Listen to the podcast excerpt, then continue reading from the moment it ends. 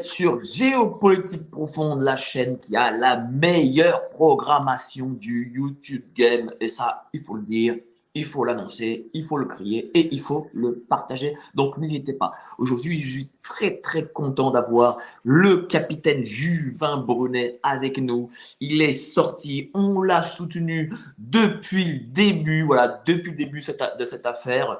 Euh, voilà, on a essayé de donner euh, le plus de nouvelles possible du capitaine Juvin Brunet parce que vous avez énormément de monde à nous les demander, à vous inquiéter, à trouver injuste euh, ce qui s'est passé avec le capitaine Juvin Brunet. Bonjour mon capitaine, comment allez-vous aujourd'hui?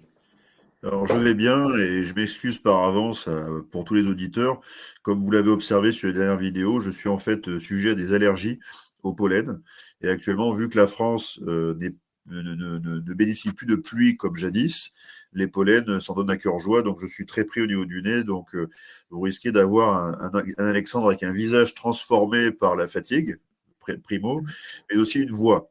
Donc sachez pour tous les, vrais complotistes qu'on ne m'a pas changé, on ne m'a pas transformé, c'est toujours Alexandre Juvin-Brunet qui vous parle.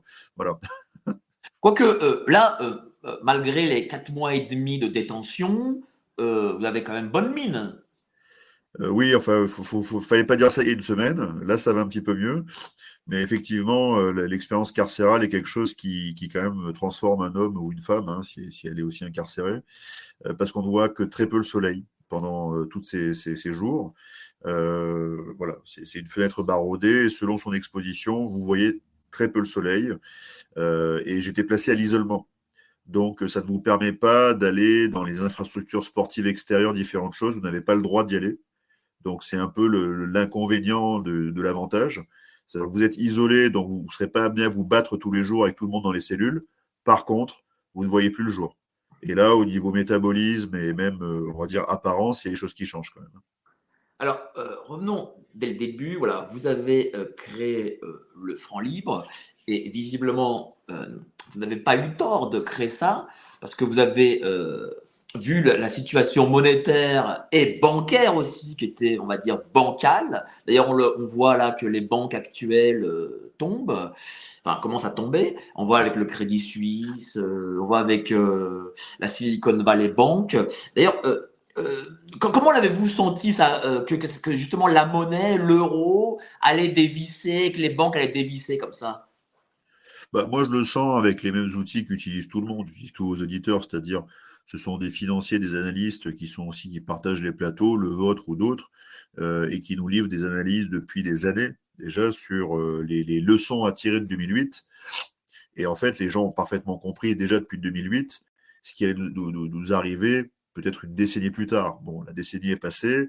Euh, beaucoup de Français que j'ai rencontrés sur le tour, pendant le tour en France en août et en novembre, avaient d'ailleurs euh, fait des réserves de précaution, enfin plutôt des retraits de précaution, c'est-à-dire qu'on l'ignore beaucoup, mais beaucoup de Français depuis dix ans ont systématiquement sorti leur, leur propre fonds des réseaux bancaires euh, pour le mettre à l'abri et éviter justement que du jour au lendemain, on se retrouve devant un, distributeur de billets qui vous dit désolé, soit il n'y a plus d'électricité pour vous fournir euh, votre argent, le DAB ne marche plus, euh, soit la banque est en train de faire faillite. Voilà.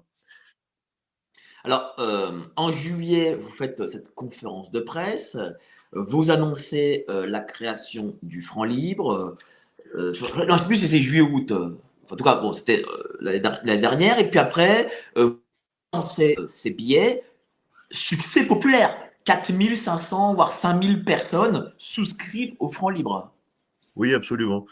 Et euh, je pense que c'est ça qui a, jeté, qui, a, fait peser, je n'ai pas envie de dire une menace, même si je le pense un petit peu, mais qui a fait, on va dire, développer des inquiétudes euh, sur certains, euh, organes du système. Alors des organes se sont inquiétés avec toute la légitimité pour s'inquiéter. Ce sont des autorités de contrôle prudentiel, elles sont là pour s'inquiéter, pour faire en sorte que le système soit bien géré. Jusqu'ici, aucun problème. Mais euh, ce contrôle prudentiel, quand il devient en fait une machine possiblement à légitimer des mises en accusation et des poursuites pénales pour qu'ensuite ces poursuites pénales se transforment en une forme de neutralisation euh, d'opposants politiques ou de projets alternatifs de société, là, ça interroge. Mais, mais du coup, voilà, vous lancez le fonds libre, vous avez à peu près 4000, 5000 personnes euh, qui souscrivent. Donc ça fait à peu près 1,3 million.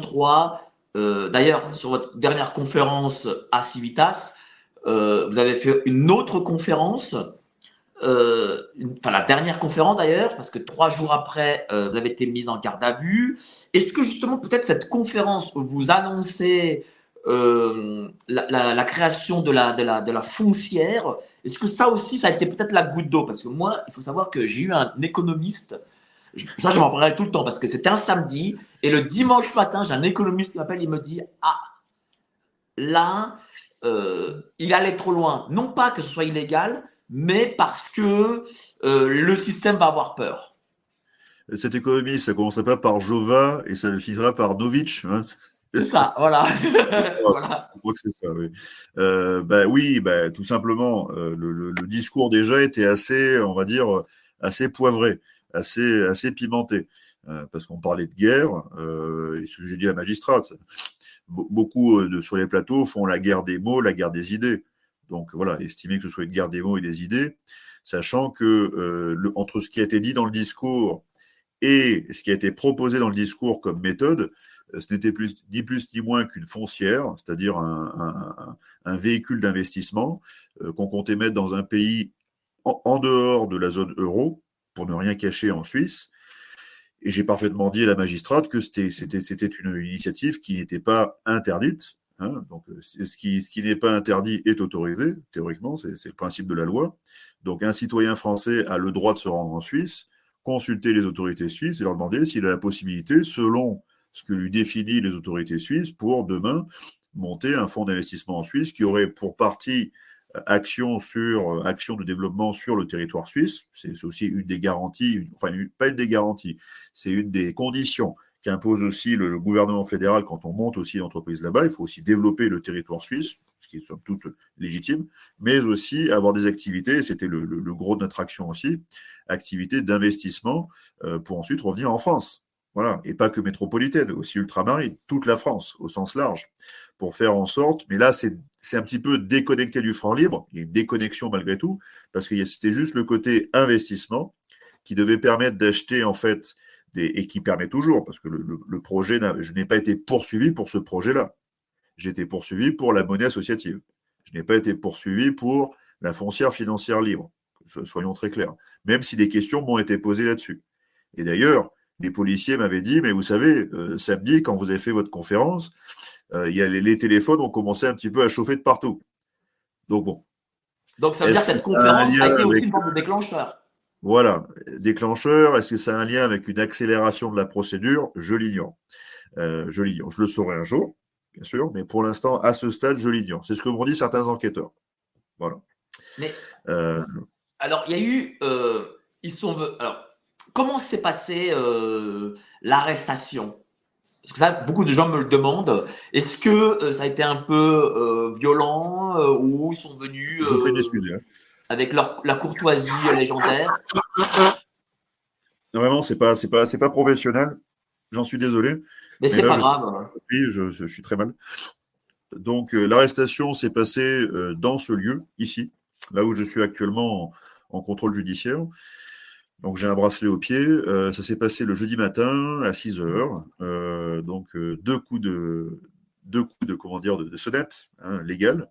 Et ensuite ouverture des portes. Les, policiers ont pénétré l'appartement. ils ont fait une perquisition pendant 5 heures jusqu'à 11 heures. J'ai bien sûr été placé tout de suite en garde à vue. Ça a duré plus de 4 heures. Donc voilà, dès, dès que ça déjà ça excède 4 heures, vous êtes placé en garde à vue hein, automatiquement. Tout ce qui est audition inférieure à 4 heures, c'est de l'audition, ça peut être libre, témoin assisté, différentes choses, bref. Donc j'étais placé en garde à vue pour 48 heures, et d'ailleurs la durée de 48 heures avait été permise par le chef d'accusation, le chef d'inculpation qui était la bande organisée, escroquerie en bande organisée. Si c'était une simple escroquerie considérée comme de mon propre fait ou de deux personnes maximum, ça aurait été une escroquerie simple. Mais s'il y a au moins trois personnes dans une équipe différentes choses, la justice peut estimer que ce soit une bande organisée. Après, il faut qu'elle le prouve, bien sûr.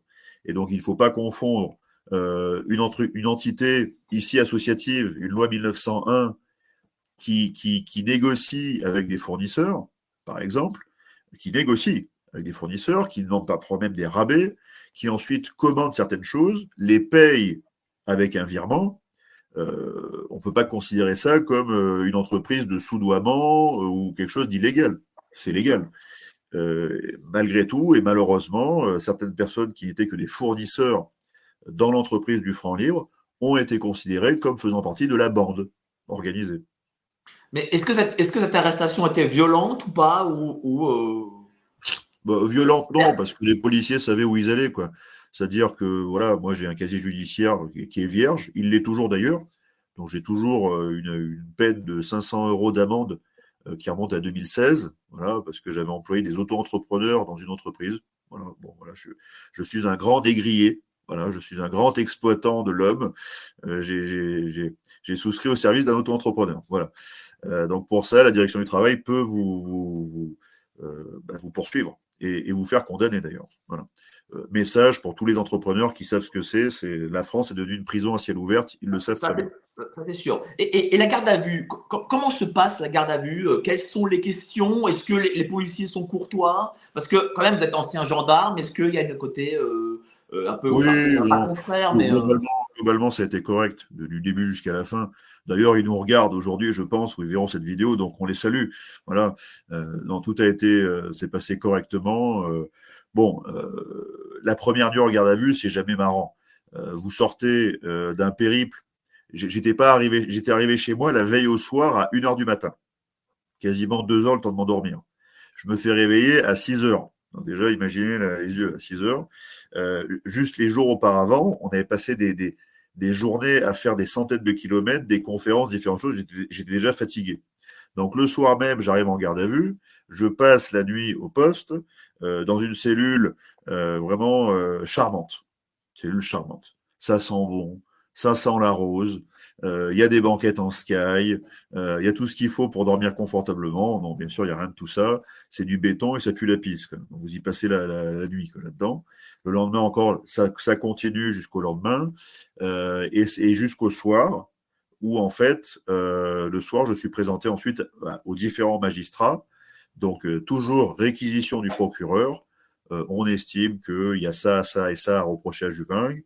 Décision de l'instruction, on décide que bah, il sera placé en, il sera incarcéré au vu du dossier que vous nous présentez, hein, gros dossier. Hein. Mais après, il faut, dégonfler ce dossier. Vous savez, c'est comme le poulet que vous achetez, euh, le poulet aux hormones ou le poulet asiatique que vous achetez en, en il a été piqué avec différentes choses qui l'ont fait gonfler, et dès que vous le passez au four, le truc il descend. Bah, c'est pareil pour les dossiers. C'est-à-dire que dans un dossier large comme ça, parfois vous avez la moitié, c'est juste les demandes de réquisition. Vous voyez? Et ça peut être des auditions qui n'amènent rien au dossier. Mais ça fait partie du dossier. Donc quand la magistrate voit ça arriver, elle se dit bon, il, y a quand même, il y a quand même du travail, hein, il y a du biscuit. Euh, bon, bon, on va le mettre en tôle hein, pour permettre aux investigations de se poursuivre. Ok, soit, pourquoi pas? Euh, mais quel était le préjudice au moment de mon incarcération? C'est-à-dire, soi-disant, on vit dans un état de droit où c'est la présomption d'innocence qui prévaut. D'accord. On a montré avec l'avocat ce jour-là qu'on avait toutes les conditions de, représentation, les garanties de représentation me permettant d'avoir un bracelet ce jour-là. Ils ont refusé le bracelet.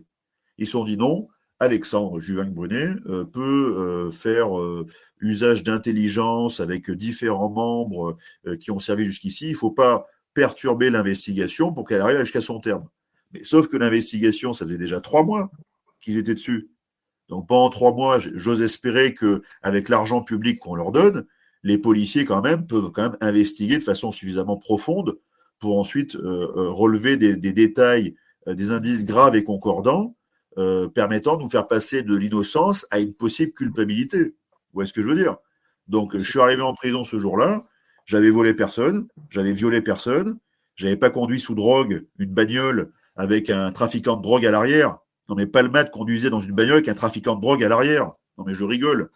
Euh, j'ai poussé personne de son balcon après avoir fumé du hashish euh, et je me retrouve en prison. Voilà ce qui s'est passé. Et pourtant, il y avait zéro plainte. Hein. J'ai été en prison pour zéro plainte. Mais, Donc, justement, quand on a été... c'est simplement ça. Quand on a été ancien gendarme, qu'on a fait Saint-Cyr, qu'on a donné pour la collectivité, qu'on n'a pas de, de, casier judiciaire, comment on se dit, tiens, je vais, je vais rentrer en prison Psychologiquement, comment ça se passe? Oui, c'est ce qu'ils appellent le choc carcéral. Mais bon, après, moi, je m'attendais à être au moins euh, placé en garde à vue par rapport à ce que j'étais en train de faire, parce que je disais, on est quand même, on est en zone grise. La loi de 2014 existe, mais euh, toutes les initiatives de monnaie locale ont été des initiatives du propre aveu hein, de certaines personnes qui travaillent dans le milieu des pièces, des billets. Ils m'ont dit, nous, on a déjà reçu des dossiers comme ça, de monnaie locale, mais c'est des monnaies dites artistiques. On voyait des choses, c'était des aquarelles, des machins, des trucs. C'était mignon, quoi. C'était poétique. Mais ça n'avait pas une dimension sérieuse de monnaie. C'était une monnaie un petit peu pour, pour se marrer, quoi. Hein, et faire un truc ultra local. Pourquoi pas? Nous, on est arrivé en utilisant la loi de 2014 en faisant une monnaie ultra sérieuse, ultra symbolique, avec des, des, même un schéma directeur, dont on pourra parler ensuite, qui était par exemple d'assortir 20% de tous les échanges avec un stock d'or, par exemple. Le reste des stocks étant liés aussi à des actifs fonciers, différentes choses. Enfin, on essayait de faire ça sérieusement. Pourquoi? Bah Parce que c'est l'argent des Français. Et donc, euh, moi, je viens pas, je sors pas de l'accuse de Jupiter. Euh, je, je, suis de condition modeste. Euh, dans certains, cycles de mon existence, j'ai pu apprécier combien gagner parfois quelques euros pouvait, pouvait être précieux, c'est précieux. Et donc il y a plein de gens là qui ont, qui ont, qui ont de l'argent et qui malheureusement va être vaporisé dans pas longtemps. On a voulu éviter tout ça. On, voit, moi, je, bah, ça fait quand même des années que nombre d'économistes disent que depuis 2008 et cette création monétaire accélérée par 2020, euh, et là maintenant, la taux d'intérêt qui vont grimper feront que ben, euh, notre système monétaire est très, très, très fragile. Mais, mais pour le coup, l'État n'aime pas la concurrence. Ça, je, euh, je, vous avais dit, je ne sais pas si vous vous rappelez, en conf, je vous avais dit, votre idée est excellente. Le truc, c'est l'État. Parce que l'État, c'est des salopards. Le problème de l'État, c'est ça. C'est que l'État, en fait, pour partie, a été détourné de son, de son objectif premier. Quand un État se constitue, il ne se constitue pas pour lui-même. Il se constitue par l'argent public. Il est monté par de l'argent public qui permet en fait d'en payer tous les services, d'en payer toutes les structures, d'en payer tous les matériels. Je le rappelle pour tous les agents publics. Hein. c'est l'argent public qui sert à vous payer. Donc ça sort théoriquement de la poche des citoyens français, des entrepreneurs, des plein de gens qui payent tous les jours. Même personne qui va acheter la moindre bouteille d'eau au supermarché, une partie de la TVA sert à payer donc le trésor public et derrière, en fait, l'État. Bon. Mais cet État, il est fait pour quoi? Il est fait pour assurer la sécurité et le bonheur d'un peuple. Et là, le problème, c'est qu'il y a un découplage progressivement entre la nation, le peuple, et l'État qui est censé le servir. Ils ont en fait détourné l'État de ce qui était censé, c'est-à-dire être au service des intérêts du peuple français. Et preuve en est par rapport au franc libre, c'est que s'ils décortiquent tout ce qu'on fait, on fait ça pour aider les citoyens dans une situation vraiment qui est euh, euh, qui n'est pas morose, qui, est absolument morose, pardon. Euh, ils pourraient nous dire, nous arrêter en nous disant bon attention, on sait que votre intention est bonne, mais vous marchez sur notre plate-bande, donc attention à telle et telle chose. Ça pourrait être parfaitement compréhensible. Mais là, on voit que l'État a été désapproprié de ses compétences, la nation française a été désappropriée de sa propre souveraineté et l'appareil d'État ne réagit pas, fondamentalement. Donc, ce qu'on fait, nous, citoyens, c'est nous, la France. C'est pas l'État français, la France. L'État français représente, représente la France parce qu'il représente et défend les intérêts des Français. Mais c'est chaque citoyen qui est la France. C'est pas forcément que le député ou le sénateur. Eux, ils ont un pouvoir parce qu'en fait, ils, dire, ils représentent X milliers de Français. Mais chaque Français, c'est la France. Donc, quand par exemple on entend Macron qui doit être en train de parler à cette heure-ci, euh, la foule n'a aucune légitimité, non, elle peut avoir aucune légalité. Mais s'il y a une foule et qu'elle est constituée par 100% de Français, ces Français sont en train de s'exprimer. Voilà. Bon, on s'éloigne un petit peu du franc libre, mais tout ça pour vous dire que si c'était une démarche qui allait à l'encontre des intérêts du peuple français, euh, il, fallait nous le dire. Mais là, ça va être à l'encontre des intérêts d'un certain État qui lui-même s'est détourné des intérêts du peuple français. C'est là le problème principal. Alors, il y, a une chose euh, qui s'est passée. Euh, alors, vous avez été en garde à vue, puis en détention, tout de suite après en détention, mais pendant un mois, ou un mois et demi à peu près, en tout cas jusqu'à fin 2022, nous n'avions aucune nouvelle. Ah bah très sincèrement, j'ai même fait une vidéo où euh, j'avais peur, parce que voilà, je, dis, je, le dis aux gens, j'ai eu la merde d'Alexandre Julien Brunet, et j'ai eu peur parce que je n'avais aucune nouvelle. Je me suis dit, putain, c'est pas possible. Pendant un mois, il n'y a aucune nouvelle. On ne sait pas ce qu'il fait, on ne sait pas ce qu'il devient. Euh, et vous savez, euh, aujourd'hui. Euh, un, un, destin à la bête Bella, c'est ça? euh, Voilà, je me suis dit, bon, il peut arriver une Epstein. Donc j'ai même, même, fait une vidéo disant, voilà. je me suis, j'ai même fait une vidéo en disant, voilà, j'ai peur pour. voilà, je, vous le dis très sincèrement, j'ai peur pour la vie d'Alexandre Juvin Brunet. Voilà. Qu'est-ce qui s'est passé sur ce mois euh, Oui, mais, mais, même quand on n'a pas de nouvelles, quand on ne sait pas. Bon. Bien sûr.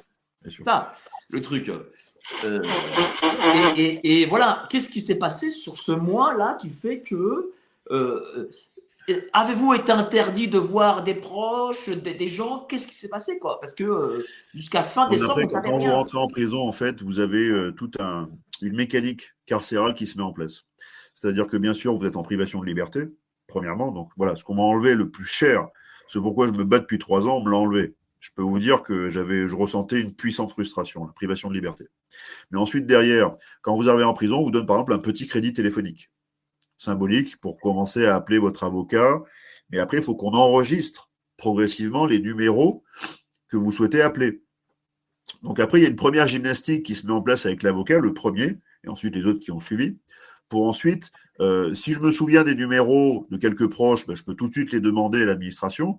Mais si je m'en souviens pas, il faut que j'appelle l'avocat, qui appelle lui-même ma famille. La famille lui envoie en fait différents numéros que je peux ensuite demander à l'administration pénitentiaire. Ces numéros doivent être soumis à la magistrate pour voir si ce ne sont pas des numéros de complices, entre guillemets. Donc, autorisation de la magistrate sur différents numéros. Voilà. Et tout ceci prend environ 15 jours. Donc, pendant les 15 premiers jours, aucune communication, c'est très compliqué, vous êtes coupé du monde. Donc bien sûr, plus de téléphone, plus d'ordinateur pendant quatre mois, bien entendu. Euh, le téléphone est très, euh, comment dire, est, géré de façon très, euh, on va dire, beaucoup de précautions autour du téléphone. C'est normal, parce qu'il y a des gens qui rentrent aussi en prison parce qu'ils ont beaucoup de choses à se reprocher. Il y a des gros réseaux criminels derrière, donc c'est par le téléphone que ça passe. Sur la mécanique carcérale, je la comprends elle est légitime, euh, j'y suis, euh, la justice a décidé que je devais y être. Bon, ensuite, l'administration pénitentiaire ne se pose pas de questions. Ils sont, voilà, ils sont aux ordres. Bon, j'ai pas de questions à me poser. Je dois obéir, je dois m'adapter. Mais je peux vous dire que à chaque sortie, euh, à chaque, à chaque parloir que j'aurai plus tard et différentes choses, chaque fois se faire foutre à poil, fouille et compagnie, quand vous avez rien à vous reprocher, ça vous marque ça, crée une somme de frustration quand même qui est. Euh, qui, Qu'est-ce que vous avez dit vous, avez dit qu'ils vous ont mis à poil? Ah ben les fouilles sont permanentes. C'est-à-dire que dès que vous avez, admettons, euh, certains parloirs euh, ou certains déplacements, différentes choses, c'est fouille permanente. Voilà. Donc vous devez être fouillé chaque fois que vous avez des déplacements importants. Alors pas le déplacement entre votre cellule et la, la cour où vous vous baladez, ça y a aucun problème. Mais dès qu'admettons vous avez un déplacement entre vous et un parloir euh, où vous et un déplacement à l'extérieur, vous allez voir un magistrat, c'est fouille permanente. Donc c'est à poil, direct. C'est-à-dire nu? Nu, bien sûr. Attendez, attendez, attendez. Ça veut dire qu'il vous demande de vous déshabiller? Bien sûr, bien sûr, c'est comme ça que ça marche en prison. Donc vous, vous êtes déshabillé devant des, les gardiens? Non, mais pas, pas devant toute la prison réunie au balcon. Non, les gardiens, je parle de vous Vous avez des cellules en fait adaptées où euh, vous avez un gardien avec des gants voilà, qui est là pour euh, fouiller différentes parties du corps, les aisselles, la bouche, euh, sous les pieds, différentes choses, l'entrejambe, tout quoi. Donc vous devez être tout nu. Voilà. Et ça se passe, euh, c'est-à-dire que c'était. c'est très dégradant. C'est archi dégradant. Justement, quand on a eu votre position, on a donné à la collectivité et on doit se mettre tout nu devant un gardien qui doit vous fouiller avec des gants. Et comment on ressent ça, quoi? Ben, c'est une salissure. Vous êtes souillé, en fait. Alors après, j'en veux pas au gardien qui est en face de moi. Il fait non, bien sûr. J'ai rien contre lui, quoi. Et souvent, il le faisait souvent avec, franchement, beaucoup de respect. Il n'y a, pas, de zèle, vous voyez. J'ai pu voir parfois du zèle, un soupçon de zèle chez quelques-uns, mais c'est vraiment une portion infime, quoi, vous voyez. La plupart du temps, c'est des gens qui sont là, bon, ils sont là parce qu'ils ne peuvent pas être ailleurs, quoi. Ils sont là, c'est leur job, c'est tout, quoi. On peut pas, on peut pas leur... de viol, c'est viol, un viol de l'intimité, quoi. Alors non, il n'y a pas de viol parce qu'il n'y a pas d'introduction. Non, c'est pas un viol proprement parler, mais c'est un peu, si je parle une image, quoi. Le, viol, c'est quand on pénètre votre corps, d'une façon ou d'une autre, la bouche, différentes choses. Voilà. Là, il n'y a pas de viol, mais par contre, euh, oui, c'est agressif, bien sûr. Mais, mais la loi le permet. Voilà, la loi le permet. Elle permet en fait de, de placer toutes les mesures de sécurité qui permettent à, parfois à des grands criminels de ne pas faire passer de lames, de rasoirs, de téléphones, de différentes choses, de pain de plastique, j'en passe, je sais pas. Bon, ben, les mêmes règles s'appliquent à tout le monde. Donc, elles s'appliquent aux citoyens lambda, aux citoyens mesrines, et elles s'appliquent aux citoyens juvingues. Voilà. Là, c'est quand même une information que, vous, nous apprenez. Moi, je, ben là, je suis. Euh, oui. Euh, mais, et, euh, vous subissez ça, et donc, comment vous le ressentez quoi, dans votre être? Ben, En fait, beaucoup d'énervement, beaucoup de colère. ça, me fout en colère. Parce que je, sais les raisons pour lesquelles j'ai fait tout ça. Je sais les raisons pour lesquelles euh, je passe mon temps sur les routes, je sais les raisons pour lesquelles je fais des conférences, je sais les raisons foncières. Et, j'ai été en colère que ces raisons n'aient pas tout de suite été prises en compte dès le début. Vous je le dis à longueur de vidéo. Pourquoi je fais ça? Et les raisons, voilà. Donc, j'ai joué la transparence dès le début. D'ailleurs c'est ce que j'ai dit à la magistrate. J'ai dit, vous savez, moi, depuis le début, le point zéro du franc livre, c'est une conférence de presse. On ne s'est pas réunis dans, un bistrot du coin entre trois lascars qui sortent de tôle pour ensuite monter une, arnaque à grande échelle, ensuite euh, partir, euh, euh, partir dans, sur un, dans un paradis fiscal. On n'a pas fait ça. J'ai commencé par une conférence de presse avec un discours politique. C'est ça, en fait, qui, a, qui est la plus grosse menace, en fait, sur des gens qui ne, qui ne, qui ne montreront pas qui vont instrumentaliser la justice contre moi. Ils sont beaucoup plus hauts. Parce qu'ils savent, en fait, ils ont, on a fait les mêmes études, on, a les mêmes méthodes de pensée, mais sauf que malheureusement, ils se sont détournés du bien public, tout simplement. Mais ils savent que la monnaie a une dimension politique, une dimension de contrat social. Et ils ont, ils ont, ils ont, ils ont, ils ont perverti ce contrat social et euh, ils l'ont, ils l'ont vidé de sa substance. Et maintenant, on se retrouve euh, on se retrouve orphelin de tout. Orphelin de notre nation, orphelin de notre monnaie, orphelin de notre souveraineté. Nous n'avons plus rien. Juste nos yeux pour pleurer, sauf, sauf, si on se met à se dire, ben maintenant, c'est une question en toute volonté. Voilà, donc euh, s'il y a une volonté, il y a un chemin. Ben, réunissons nos volontés et voyons ce qu'on peut faire. Mais on n'a pas le droit. Je trouve qu'il faut, je trouve que la justice, j'espère dans le futur, aura un petit peu plus de délicatesse pour ne pas écraser les bonnes volontés. Quelqu'un peut faire des erreurs. Errare ou manumest, pas de problème. Mais si on vous dit que vous êtes dans l'erreur et que vous persistez, ok, perseverare diabolicum, pas de problème.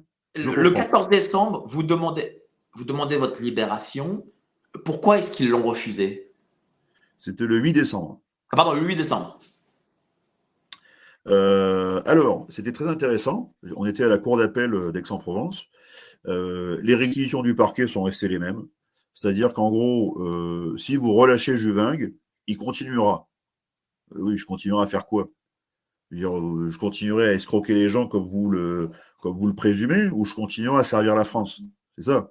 Donc, les réquisitions du parquet sont restées, voilà, si vous faites sortir Juvingue, il continuera ce qu'il avait commencé à faire. moi, j'avais envie de leur répondre, mais prouvez-moi que c'était illégal. C'est pas encore prouvé que c'était illégal. Rendez-moi ma liberté. J'habite Toulon, l'association est à Toulon, le parti politique est à Toulon, mes entreprises sont à Toulon.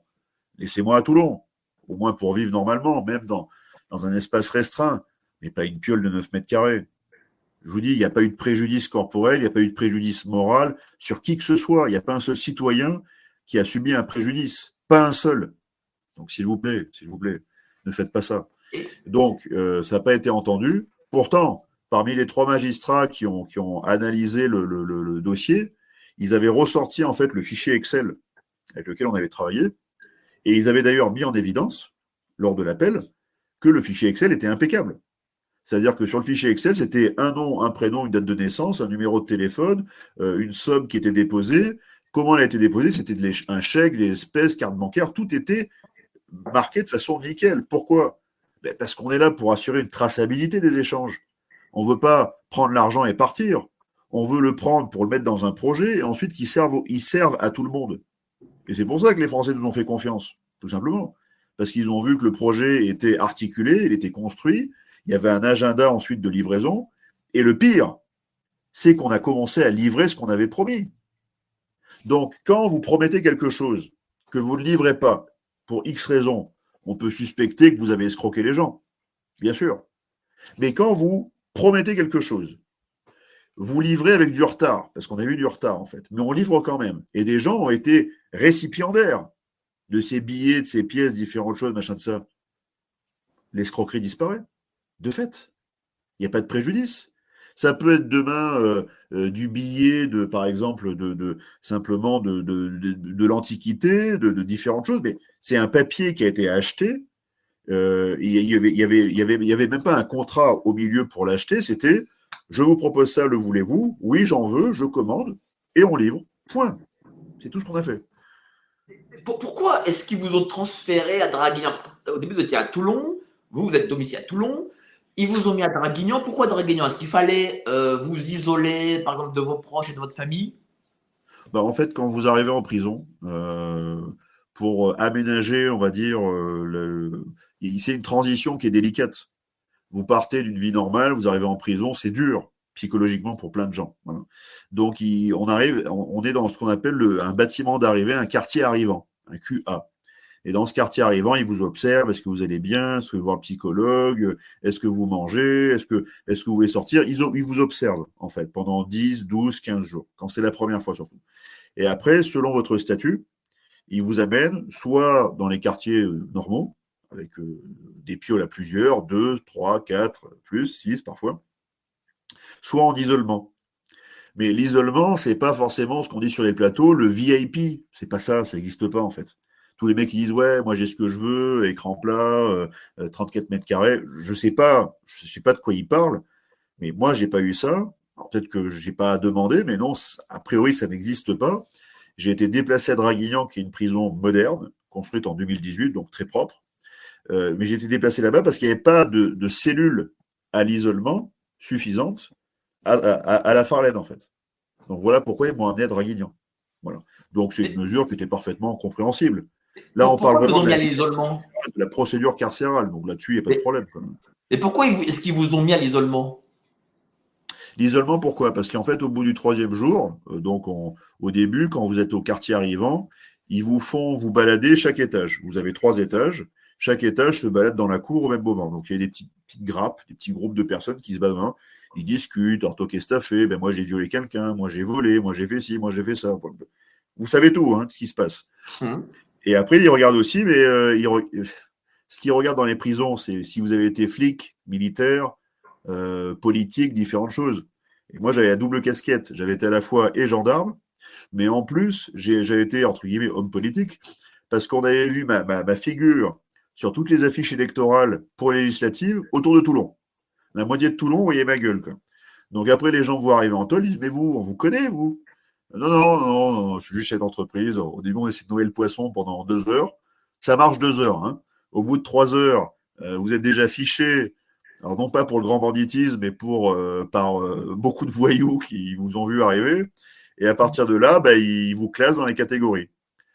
par exemple, si vous êtes un violeur, vous avez passé des, jours très malheureux en prison. Les violeurs sont très mal vus, hein, vraiment très très mal vus. ils sont vus comme le pire dans, l'échelle des, des, c'est les pires. Quoi.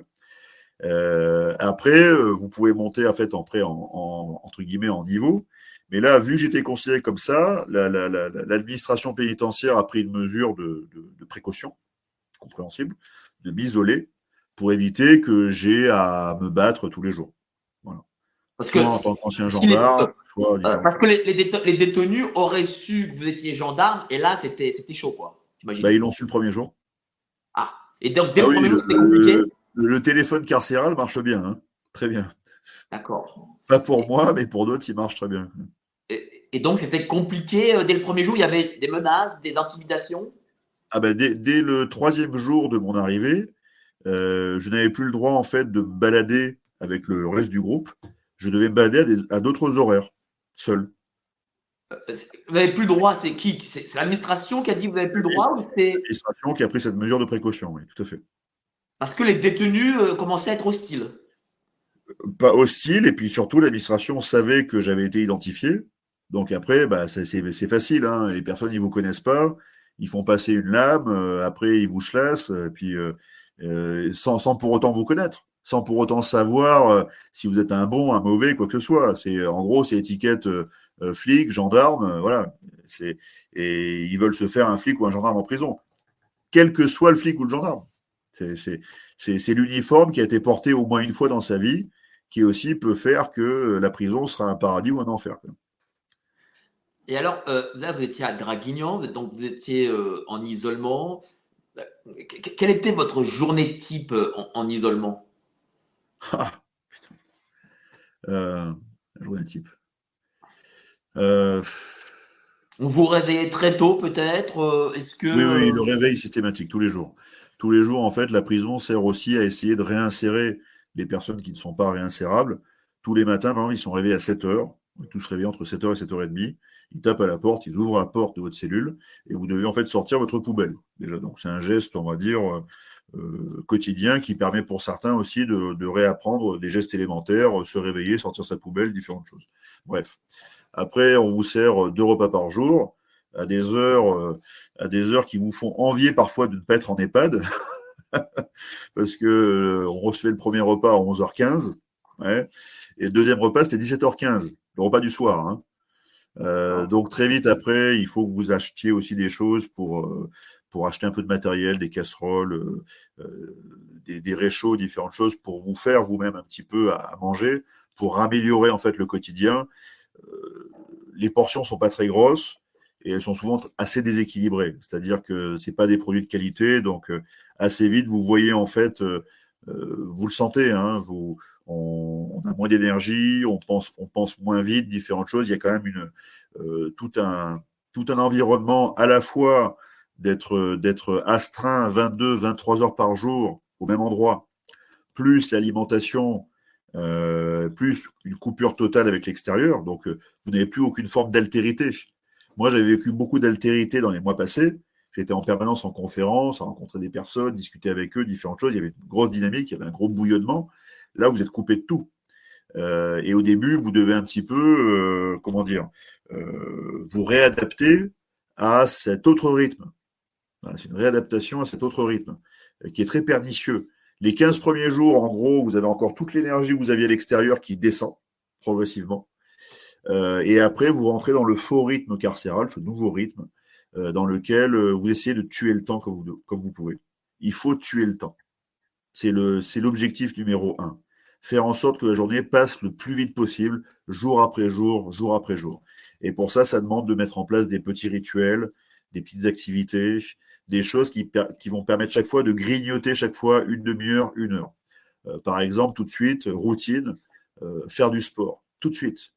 Il faut même pas attendre une semaine, quinze jours, c'est tout de suite. La routine, je fais, j'ai droit à deux, créneaux de sport, je prends les deux créneaux, je réfléchis même pas. Ça me fait mal partout, j'ai des tensions, je m'en fous, je sors, je fais quelque chose, j'extériorise. Il faut. Donc j'ai mis en place ces routines. Euh, après, j'ai eu des routines aussi alimentaires pour aussi apporter un petit peu plus de plaisir parce que vous, avez, vous, êtes, privé de tout. Vous êtes privé de contact, privé de liberté, euh, privé de quoi que ce soit. Euh, la seule, euh, le seul plaisir que vous pouvez encore avoir, c'est si vous arrivez à cantiner, acheter certains produits frais, et si vous aimez cuisiner, moi j'aime bien cuisiner. Ah, vous êtes toujours là?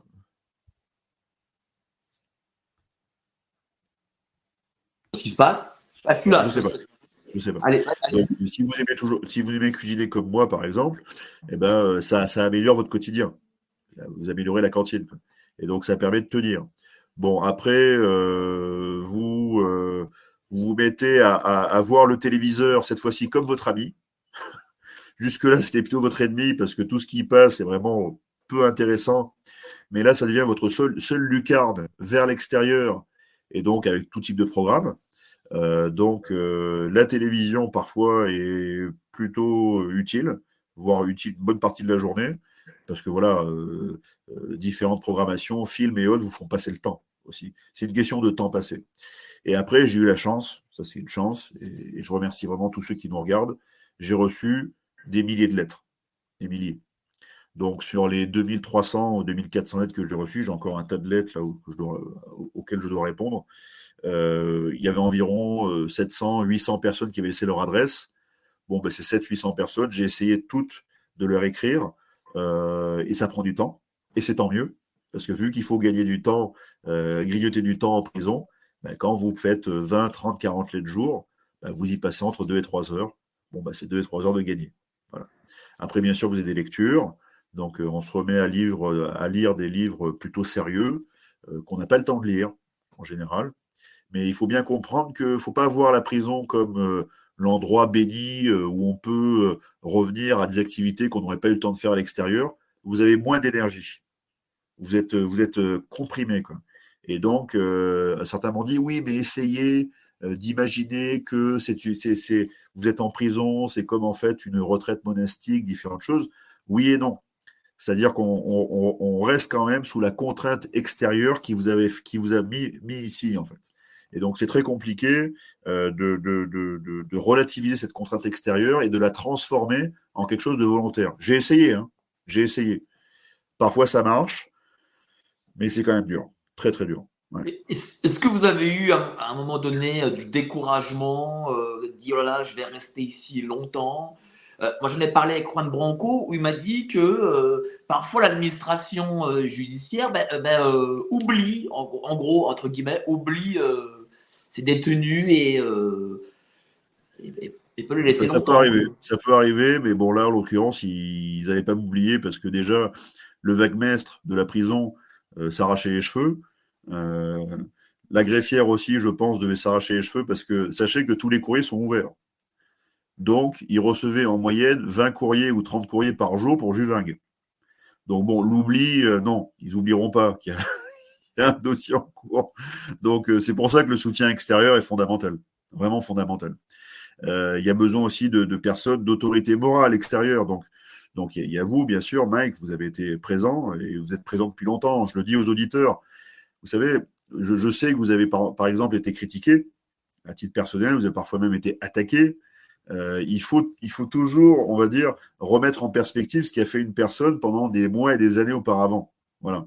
Euh, c'est pas parce que vous avez eu une interview malheureuse avec une personne que ça doit remettre en question les 15 interviews ou 20 interviews que vous m'aviez faites auparavant euh, au Congrès national citoyen où vous aviez aussi œuvré. Euh, toutes ces choses-là ne doivent pas être oubliées, elles doivent être remises en, perspective. Voilà.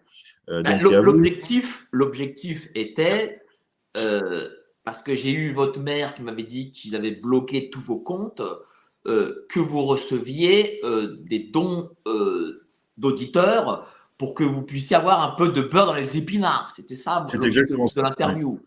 Oui. Tout à fait. Non, mais tout à fait. Alors après, il y a eu vous qui êtes intervenu. Euh, il n'y a, pas, a pas eu énormément de soutien. Hein. Ben, il y en a Regardez, eu entre nous, euh, parmi les. Euh, je le remercie. Ah, le soutien du général Coustou. Ah voilà, général Coustou, évidemment. je le remercie.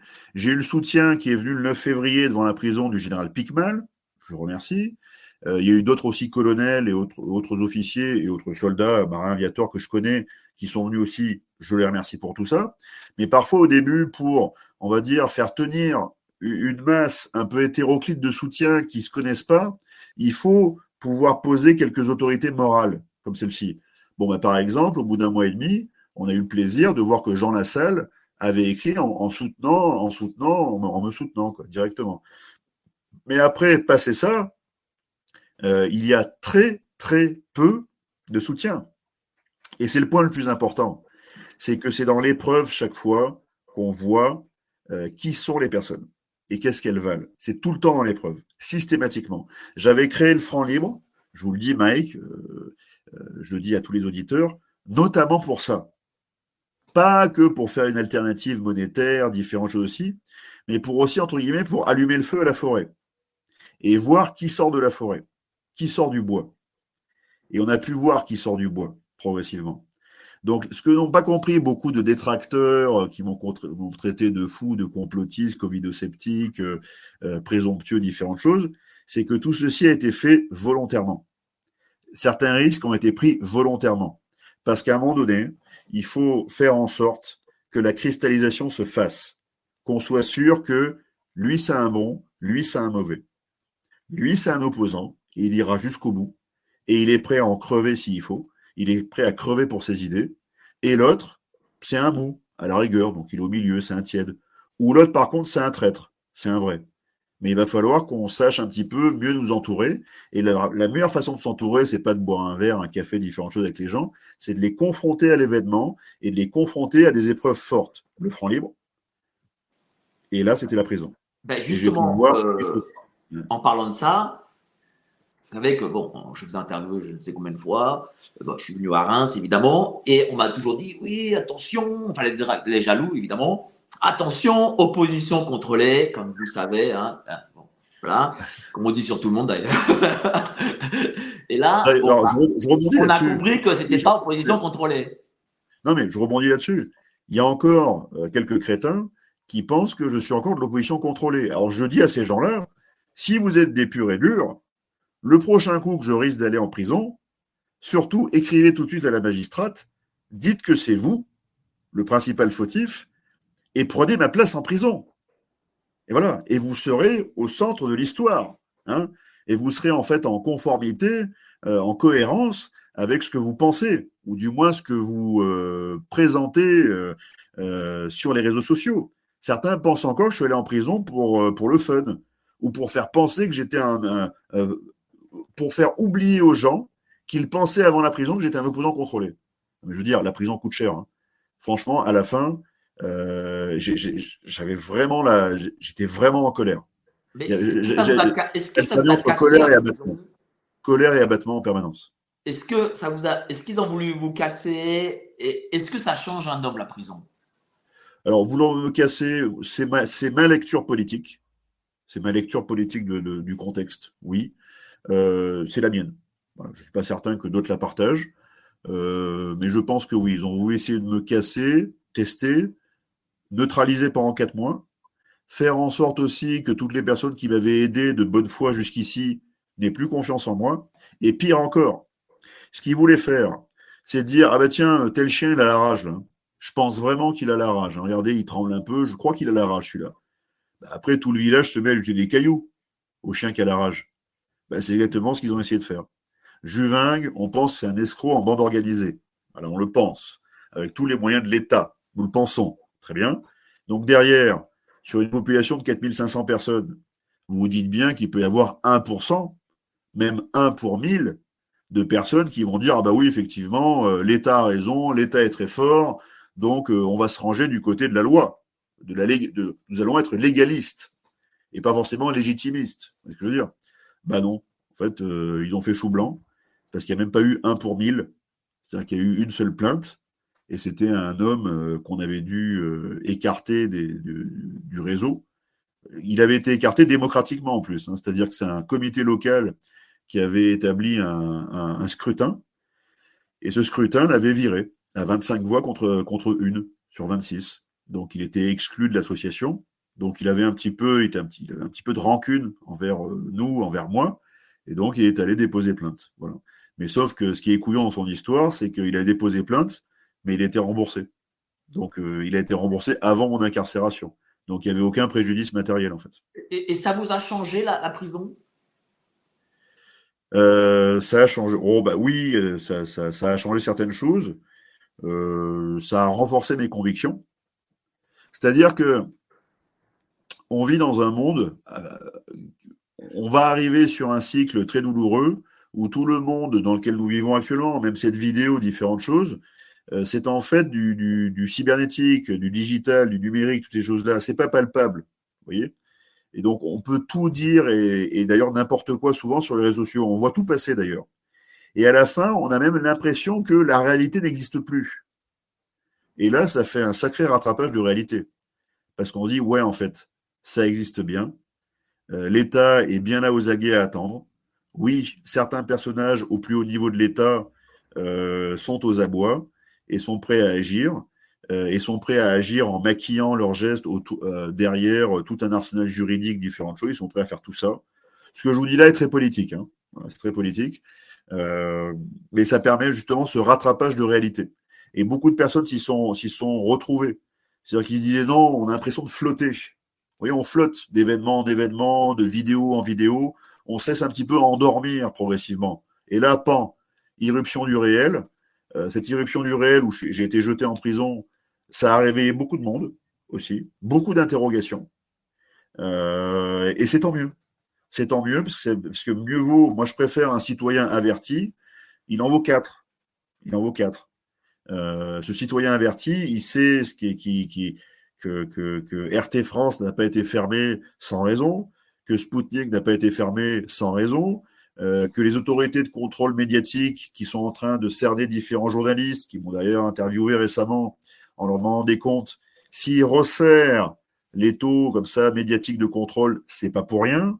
Euh, il y a un durcissement actuellement du bloc occidental. Voilà, là c'est pour la, la géopolitique. Euh, on ne le ressent pas encore suffisamment parce qu'on est une vieille, enfin, on est, on est une société anciennement riche. Je dis anciennement parce que la richesse est déplacée vers une portion toujours plus petite, en fait, des Français. Je dis anciennement parce que la France est toujours riche, globalement, sur les tableaux, euh, les tableurs Excel euh, des managers euh, de chez BlackRock et machin. La France est toujours riche, mais individuellement, c'est l'hécatombe. Il y a des millions de Français je rigolais depuis ma prison quand j'entendais Ah oui, on a vaincu, euh, nous sommes au plein emploi. déjà, le plein emploi, moi, dans mon jargon, c'est 0%. Hein, le plein emploi. Eux, dans, leur jargon, le plein emploi, c'est 5%. Bon. Et en fait, quand on se rend compte du, véritable taux d'activité, en fait, le chômage, c'est 17%. 17 à 18% de certaines classes d'âge. Ah oui. Ah oui, c'est un sacré plein emploi quand même. Donc on nage en plein mensonge. En plein mensonge. Et, là, on a, on a, de la réalité, le retour, le choc de la réalité qui revient. vous étiez enfermé et vous regardez ces nouvelles à la télévision. Euh, vous vous êtes dit, mais qu'est-ce que je fais là? Est-ce que je dois sortir? J'ai des choses à faire. Est-ce que vous étiez un peu comme une sorte de lion en cage? Ouais, ouais, ouais, Je peux vous dire que les, les, le nombre de soupirs que j'ai pu, euh, j'ai pu expulser tous les jours et le nombre de tours de ma prison, enfin de ma cellule, ont été nombreux. Mais le pire, ça a été la jurisprudence palmade pendant que j'étais en prison. Parce que là, le, fossé était énorme, en fait. Entre, bien sûr, le, fil, le fil d'Ariane de Palmade. Qu'est-ce qu'il y a quand, on tire le fil Palmade Qu'est-ce qu'il y a derrière? Tout ce qu'on peut imaginer. Et donc, c'est pour ça qu'en fait, il, euh, il y a tout un système qui tient, qui, tient un peu de choses, en fait. Donc, ils doivent, ils doivent, en fait, euh, on va dire, protéger certains membres de cette caste, de cette métacaste, pour empêcher que toute la métacaste s'effondre. Mais bientôt, je vous dis, on va avoir la, révélation de beaucoup de choses. Euh, Palmade est un, est un, est un bruissement, c'est un signal faible d'un système qui est aux abois. Euh, toutes les mèches vont s'allumer. Euh, Poutine a allumé une mèche lente au niveau géopolitique sur le vraiment sur la, confrontation vraiment pas que militaire mais aussi diplomatique et économique et on, et on le paye on le paye très très cher il hein. faudrait le rappeler quand même à Bruno Le Maire hein. Hein, il, a, vraiment mis la Russie à genoux. Hein. Merci, merci, super Bruno. Il a mis la Russie à genoux. Euh, la mèche lente, là, vient de s'allumer au niveau bancaire. Là, on a une mèche lente qui s'est allumée en fait depuis cinq ans. Les gilets jaunes, c'est une mèche lente qu'on a cru éteinte, mais en fait qui est restée un peu allumée. Quoi. elle était derrière des barils de poudre, on la voyait pas trop, mais elle est là. Ça peut péter à tout moment. Donc, euh, toutes les, tous les aspects, toutes les facettes d'une société euh, peuvent demain voler en éclats et, on, va, on va aller vers une conjonction des crises, en fait. une conjonction des crises et en même temps une conjonction des cycles pour ceux qui croient en autre chose. Et, ce point, ce, point focal, euh, ce, ouais, ce point de, focalisation de toutes, les, toutes ces crises et de tous ces cycles, on en approche. Voilà. Est-ce que le front libre, euh, est-ce que vous continuez là le front libre, est-ce que ou est-ce que c'est un coup d'arrêt? Le franc pour l'instant, est suspendu. D'accord. C'est une suspension de, des activités. C'est-à-dire que la euh, justice qui la suspend ou c'est vous-même Comment ça se passe? C'est la justice. C'est la justice, bien sûr. Euh, j'ai été, j'ai été poursuivi pour des activités liées à ça. Donc, une enquête est ouverte. J'ai été incarcéré pour ça. Bon, maintenant, je suis en semi-liberté. L'investigation se poursuit. Bon, il faut qu'on arrête tout. Donc, euh, et nous d'ailleurs, le, discours, euh, la ligne de défense qu'on a avec la magistrate est très claire. C'est euh, depuis le début, notre intention est de servir les gens et pas de se servir, servir les gens. Donc, vous ne pouvez pas nous prêter des intentions criminelles. On est là au service. Qu'on ait fait des, des, des, qu'on ait eu des négligences, des erreurs, ok, pourquoi pas je mets, je, je, je, chaque, chaque chef d'entreprise en France, chaque entrepreneur saura que dans n'importe quelle entreprise, il y a parfois une petite négligence, une petite erreur, ça arrive. Mais c'est pas pour autant qu'on devient des criminels. Voilà. Euh, donc la, défense a été la suivante.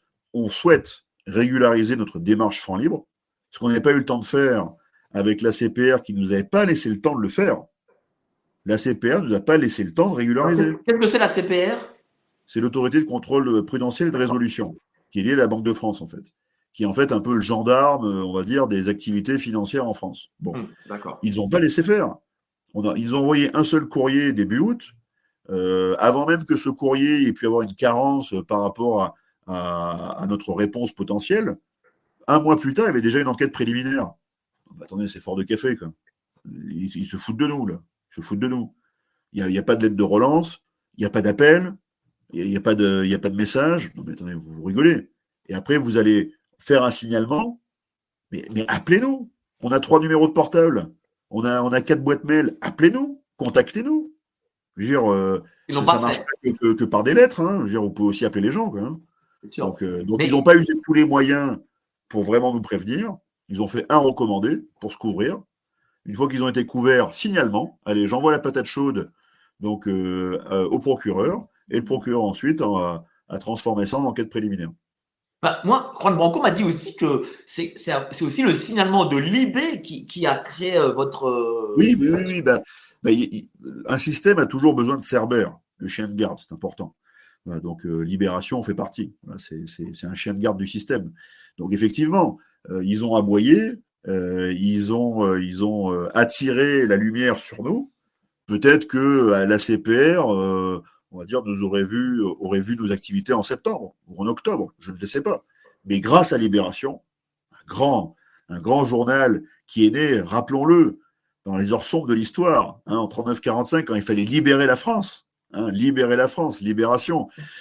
Ce grand journal et ces grands patriotes, sont les gens qui m'ont qui m'ont qui m'ont qui m'ont gratifié de beaucoup de d'articles de, journaux euh, diffamatoires. Je dis clairement, c'est diffamatoire. Donc on ne va pas en rester là. Vous allez les attaquer?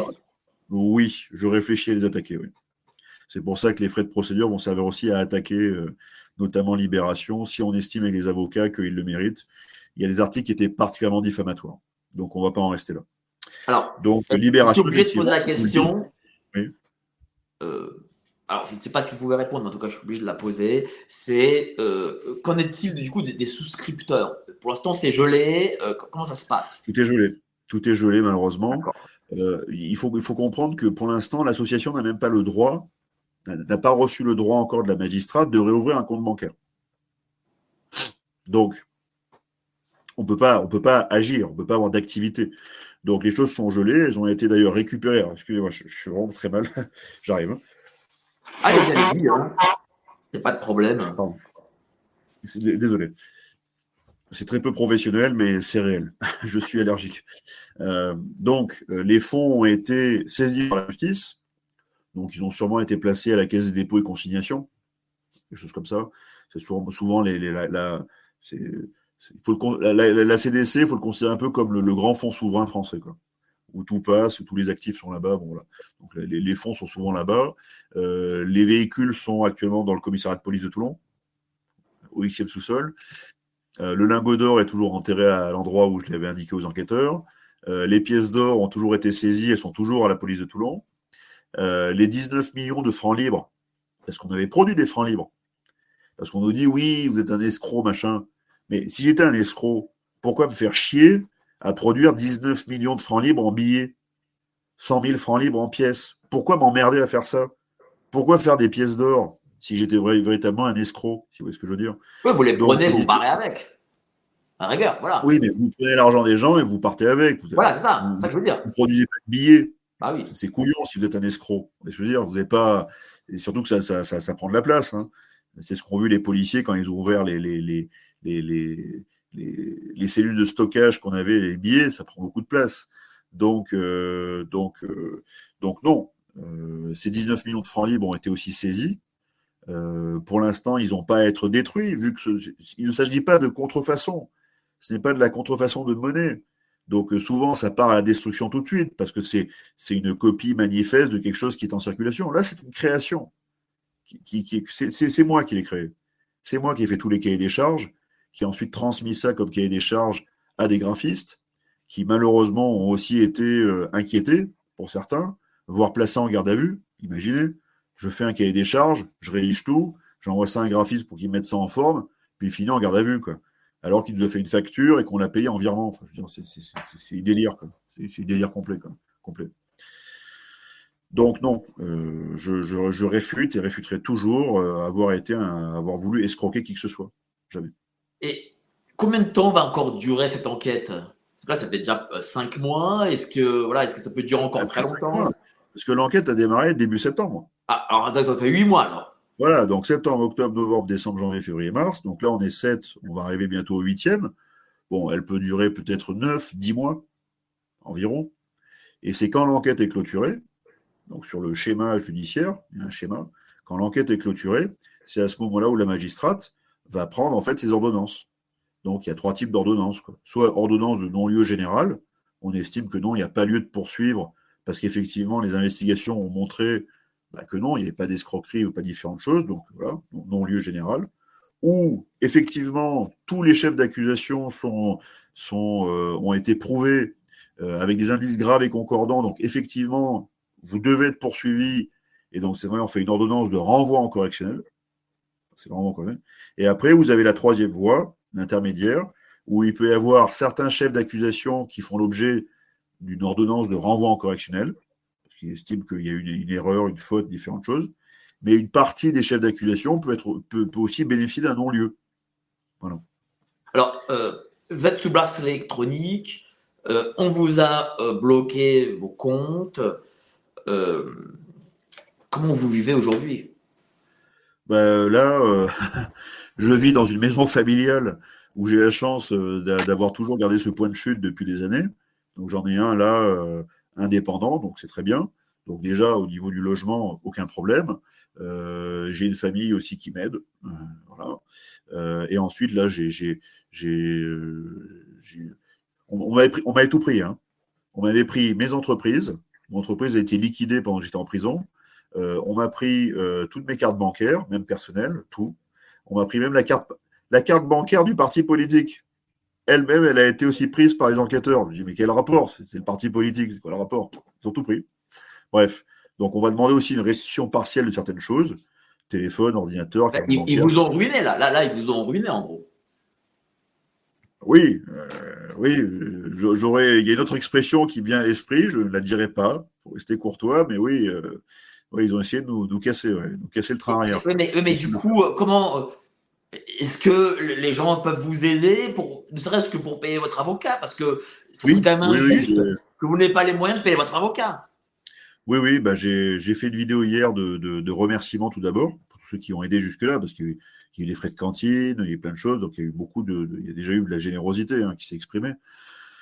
Et ensuite, je leur ai demandé, bah, si vous voulez, parce que les avocats, il va y avoir un avocat sur le fond du dossier financier, un avocat qui va servir à autre chose, l'intermédiation au niveau du sud de la France, un autre qui va servir, vous connaissez Branco, tout pour la partie médiatico-politique, ce qui se passe un peu dans les coulisses aussi, DGSI et autres, parce que la DGSI aussi avait commencé à faire des copies du, du, dossier pour alimenter son propre dossier. Donc euh, peut-être que je vais aussi avoir la DGSI sur le dos derrière. Je ne sais pas pourquoi, mais bon, la DGSI aussi s'intéresse à ce qu'on a fait. enfin, M. Branco m'a dit quoi qu'il y avait et la brigade financière et l'antiterrorisme contre vous, en gros. L'antiterrorisme. L'antiterrorisme. Alors, alors j'en ai fait partie, quoi. Hein. J'ai même travaillé avec, euh, avec l'unité de la DGSI de Toulon. Hein. J'en connais, j'en, connais quelques-uns encore. Non, mais c'est, une blague. C'est une blague. Bref. Bref, bref, ils ont, ils ont honte de rien. Donc, euh, je parle des mecs en haut, hein, que bon, les mecs en bas, bon, ils, font, ils, font, ce qu'on leur demande de faire, quoi, mais ils ont honte de rien.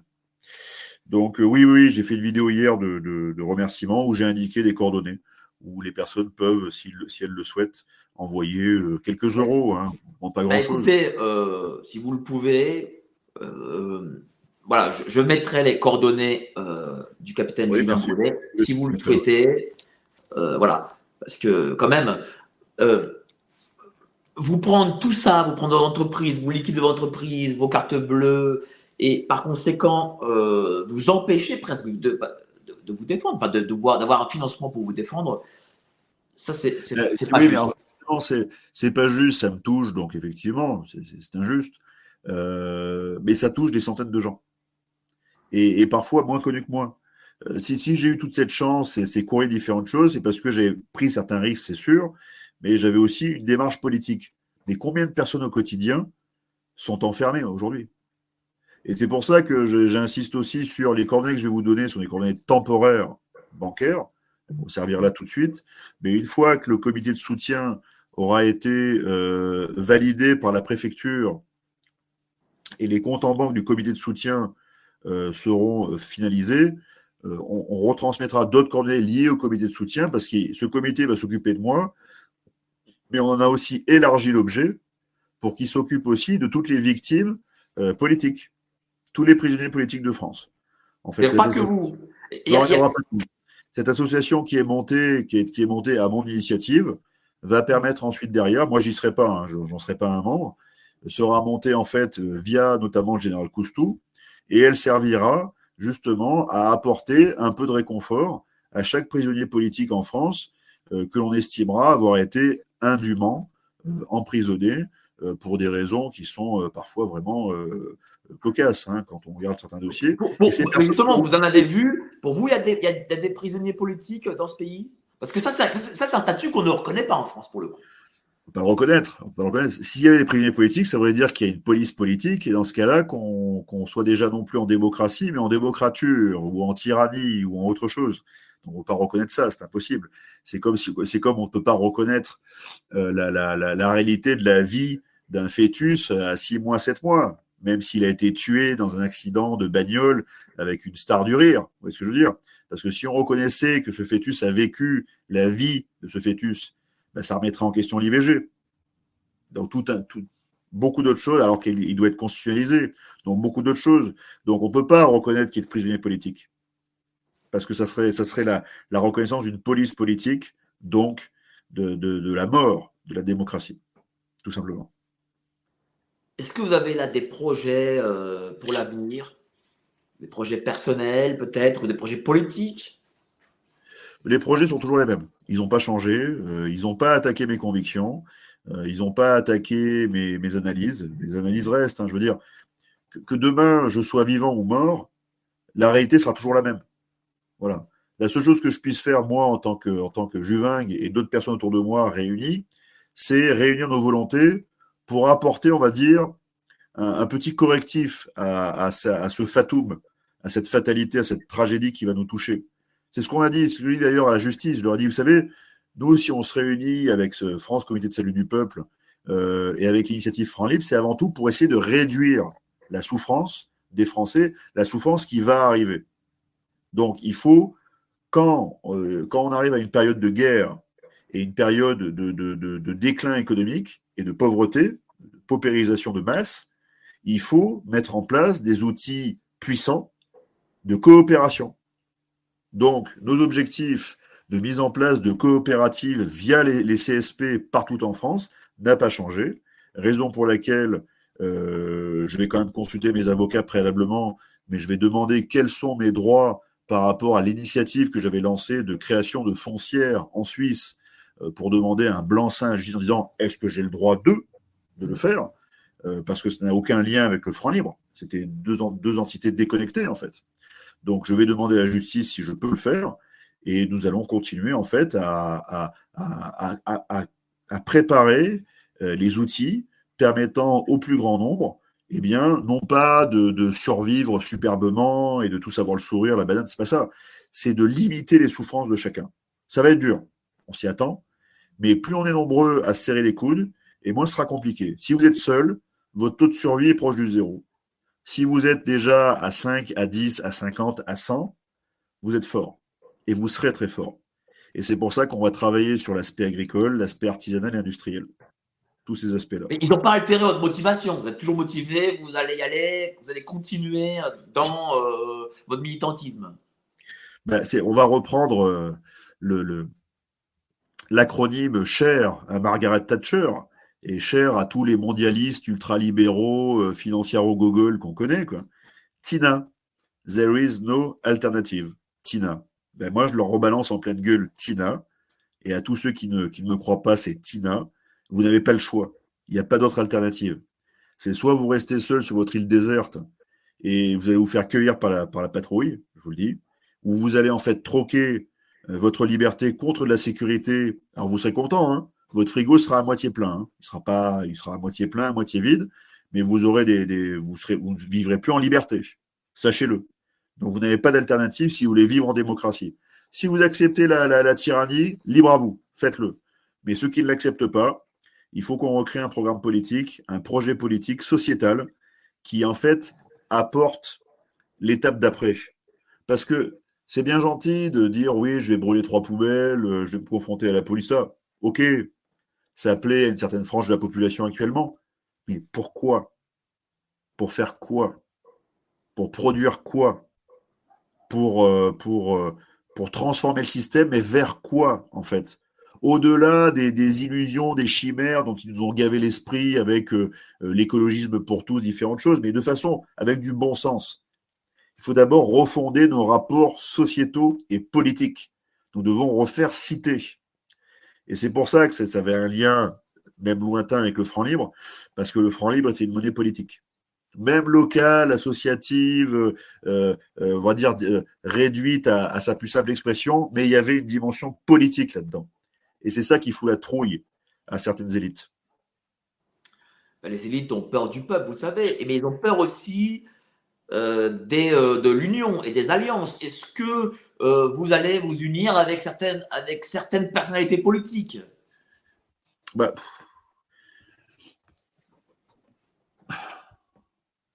J'ai envie de vous dire oui, et en même temps non, parce que certaines personnalités politiques sont de véritables bordilles, ou font semblant d'avoir certains discours, ils ont certains discours, mais ils ne le traduisent pas en, action ensuite. Euh, je pense, là par contre, c'est absolument personnel. Je pense que la prochaine génération de politiques qui va se lever est une génération qui aura d'abord mis les mains dans le cambouis. Vraiment. Qui aura d'abord fait de l'œuvre sociale, réelle, pas juste s'inscrire dans deux associations euh, euh, de quartier pour faire un petit peu de rééducation, pas ça. Se mettre les mains dans le cambouis dans des structures qu'on est en train de les créer comme les CSP, où on refait du vote. On refait de la, responsabilité individuelle dans le collectif. Vous voyez? Avec du vote, avec de la politique, avec du règlement. La liberté, c'est quelque chose de responsable. Et toute cette génération qui va se lever, euh, elle ne sera pas que dans le, le spécularé, le spéculatif. Je parle. Je me mets sur un perchoir et je parle. Et on m'écoute. Non, mais ça transforme rien. À la rigueur, ça peut un peu réchauffer l'esprit et le cœur pendant 10 minutes. Mais après, il faut retourner au champ, il faut labourer. Puis après, il faut à l'atelier, il faut forger et différentes choses. Donc, spéculation, oui, mais action. Donc, moi, euh, me, munir avec des personnes qui sont dans cette démarche, je spécule un peu, mais j'agis également, oui, quelle qu'elle soit. De gauche, de droite, du centre, de Jupiter, j'en ai rien à faire. C'est l'invitation à tous les pragmatiques. Les pragmatiques, les, les, les tordus de la réunionite, euh, les tordus de, de, de, la tribune, tous ces gens-là, moi, j'en veux pas. Ça m'intéresse pas. D'ailleurs, certains jours, parler, parler me gonfle aussi. J'en ai marre de parler certains ah, jours. je, préfère agir. Dites-moi, là, en ce moment, on est en pleine réforme des retraites, le, 49.3, motion de censure, etc. On voit les remous euh, dans ce pays. Qu'est-ce que vous en pensez? Est-ce que ça peut aller au bout ou est-ce que ça va, euh, ça va faire pchit Non, je pense pas que ça aille au bout pour une raison simple c'est qu'il n'y a aucun euh, projet politique, lame de fond, porteur, qui puisse embrasser une taille critique de population et l'amener sur un objectif déterminé, identifié. Ça n'a pas été fait. Les personnes, les, Français sont trop, euh, sont trop perdus, sont trop seuls d'abord, sont trop perdus, n'ont plus aucun repère. Donc, euh, ça va aller de Carib dans là Ça va, ça va descendre et descendre encore. Je pensais, je pensais pouvoir changer les choses. C'était de l'orgueil. Je, vous l'ai déjà dit, euh, une vidéo passée. Euh, cet orgueil est passé. Je pense désormais qu'il y a des choses que je ne peux pas arrêter. Et donc, j'ai décidé de ne pas les arrêter. Je ne peux pas arrêter la descente aux enfers qu'on va subir pendant toute l'année. Voilà, c'est que le dire qu'il faut attendre le crash, quoi, en gros, c'est ça? Oui, il faut attendre le crash, en fait, pour que les, Français commencent à se dire mais qu'est-ce qui nous a tant manqué pendant des, décennies et des siècles pour nous amener à ce point-là? Pourquoi on en est là? Alors que d'autres sociétés ne seront pas aussi bas que nous. Hein. D'autres sociétés auront, mieux tenu le choc. Euh, pourquoi nous, on sera les deux genoux à terre? Parce qu'il y a certaines choses qu'on n'a plus voulu euh, euh, accepter, pratiquer, la politique, c'est pas simplement souscrire aux besoins de son prochain et assurer sa sécurité, son bonheur. C'est aussi l'inscrire sur un, projet qui a à, très long terme, sur plusieurs décennies, voire sur plusieurs siècles. Or, quand vous et moi aurons disparu, il restera que notre souvenir, donc des vidéos qu'on partageait sur géopolitique profonde, ok? Mais au-delà de tout ça, il faut, transmettre quelque chose de plus puissant. Et, et c'est pas nous qui allons créer, forger cette chose puissante, elle préexiste depuis des siècles et des millénaires. Elle ne fait qu'être transmise depuis des siècles, elle ne fait qu'être remodelée, mais c'est toujours la même chose. Donc il faut qu'on s'appuie sur des valeurs classiques, ancestrales, intemporelles, et c'est ça qui a, qui a, bâti les grandes civilisations, et je persiste à, croire que c'est ça qui, qui, les pérennisera. Alors, euh, et, ça, c'est le rapport à Dieu. C'est le rapport à Dieu, quelle que soit la religion, si on est piégé dans le matérialisme contemporain, piégé dans l'individualisme, je n'existe que par moi-même, pour moi et par moi, forme en fait de, de, délire égotiste, égocentrique, égoïste, que vous voulez. Si on reste piégé dans l'ego exacerbé, qu'on ne revient pas simplement à l'ego protecteur de sa propre entité, mais un ego qui est relié aux autres égos autour de soi, et pour qu'on recrée du collectif avec ça, quelque chose qui nous dépasse, si on ne repense pas notre façon de vivre en société, euh, nous n'aurons pas en fait de futur souhaitable, de futur désirable. Pour, pour rentrer dans quelque chose de dur, comme une révolte ou une révolution, on y va d'autant plus, de façon d'autant plus, euh, euh, on va dire, engagé que lorsque l'on sait ce qu'il peut y avoir derrière comme horizon souhaitable. Si on ne sait pas, ça laisse libre cours à la peur, à la frénésie euh, euh, et, et, à la lutte des uns contre les autres. Et ça, c'est pas souhaitable. Parce que c'est ça, la boîte de Pandore qui peut être ouverte. C'est que si on ouvre la boîte de Pandore des révoltes ou des révolutions et qu'on ne sait pas ce qu'on veut derrière, on va arriver à une lutte de tous contre tous. Ça s'appelle une guerre civile. Dans le cadre d'une guerre mondiale, possible. Alors, si par contre on sait déjà ce qu'on veut, qu'on l'a défini, ce qu'on veut, c'est pas euh, les 35 heures, c'est pas ça qui fonde une société. Ça, c'est l'écume. Il faut qu'on revienne en fait à la lame de fond de ce qui fonde les sociétés. Notre rapport aux uns aux autres, notre rapport à l'horizontalité, notre rapport à la verticalité. Voilà, c'est ça qui fonde les sociétés. Qui, sommes-nous? Pourquoi on va euh, jouer au jeu à Monaco euh, et on trouve que Monaco c'est bien, alors que Monaco, euh, par exemple, reconnaît la religion catholique? Hein? Pourquoi on dit que les États-Unis c'est bien, alors que les présidents jurent sur la Bible? On a oublié en France de quoi nous sommes faits. Et ça, c'est un jeu perfide. C'est un sabotage qui a plus de deux siècles. Et il faut qu'on en sorte. Il faut qu'on en sorte. Sinon, on sera en état de mort clinique, voire de mort euh, définitive. Définitive. Et ça aura été la fin de la civilisation française. Est-ce que l'on sait euh, est-ce que vous serez totalement libre de vos mouvements pour reprendre les CSP, pour reprendre euh, ben, la politique que vous meniez, puis le militantisme et les réunions publiques, etc. Je vous le dirai, ouais, je vous tiendrai au courant au fur et à mesure de, de ce que la magistrate nous m'autorisera à faire progressivement.